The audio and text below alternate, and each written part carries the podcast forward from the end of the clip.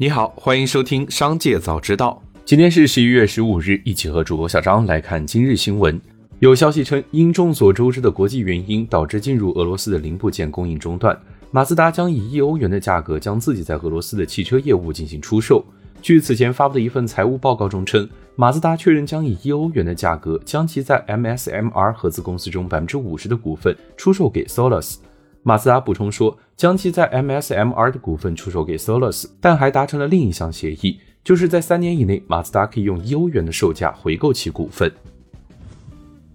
有消息传出，建业集团将裁员七千人。多名建业集团内部员工向记者透露，此事属实。前两天接到的通知，明天谈话，十五日之内签离职协议，补偿分期十二个月；十五日之后签补偿分期十八个月。对此，记者向建业集团求证，公司人士表示暂不对外回应。紧接着，再让我们一起来关注企业动态。广汽菲克申请破产的消息引发了激烈的余波。近期有报道称，二十六家广汽菲克经销商向广州市与长沙市人民政府信访局发维权函，提出四条诉求，包括坚决抵制广汽菲克在未解决经销商及客户问题前破产清算，经销商缴纳给厂商的保证金应得返利全额现金兑付等。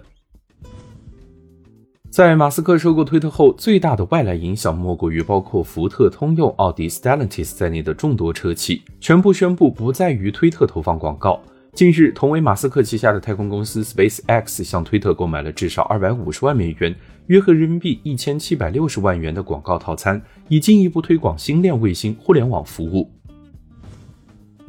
十一月十四日，消息，光刻机巨头阿斯麦尔宣布扩产 EVU 与 DVU，乃至于下世代的 EVU 设备计划。业内预计，从客户应用来看，晶圆代工需求最强，特别是先进制程技术投资不易降低，将持续带动阿斯麦尔长期增长明朗。根据阿斯麦尔的说明，尽管目前的整体环境呈现短期的不确定性，仍见长期在晶圆需求与产能上的健康增长。阿斯麦尔提到，各个市场的强劲增长、持续创新、更多晶圆代工厂的竞争以及技术主权的竞争，驱动市场对于先进与成熟制成的需求，因而需要更多的晶圆产能。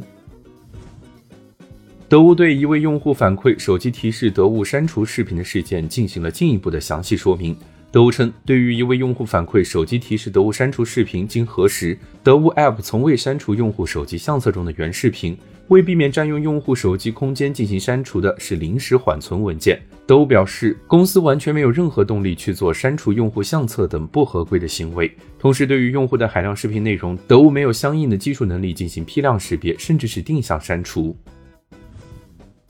多名用户发现，QQ 邮箱容量已经无法免费无限扩容，超过十六个 G 需要付费购买扩容包才能拓展邮箱容量。现阶段初始容量为两 GB，如需要用到更多容量，用户则需要付费将邮箱容量和文件中转站升级至二零四八 GB，费用为每月十五元。而此前 QQ 邮箱可每九十天手动免费扩容一次，扩容后容量翻倍，当容量用到百分之五十之后也会自动翻倍。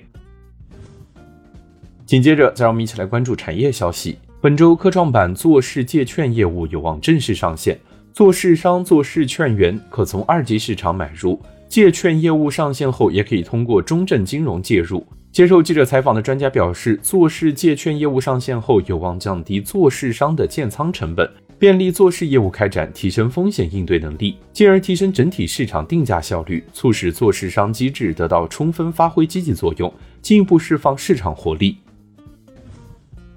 近日，深圳痛经假经确诊可休一至两天，引发热议。一九九三年颁布的《女职工保健工作规定》就已经指出，患有重度痛经及月经过多的女职工，经医疗或妇幼保健机构确诊后，月经期间可适当给予一至两天的休假。据不完全统计，目前至少有北京、上海、陕西、山西、安徽等十余个省份，在地方性规定中明确了女性劳动者的这一权利。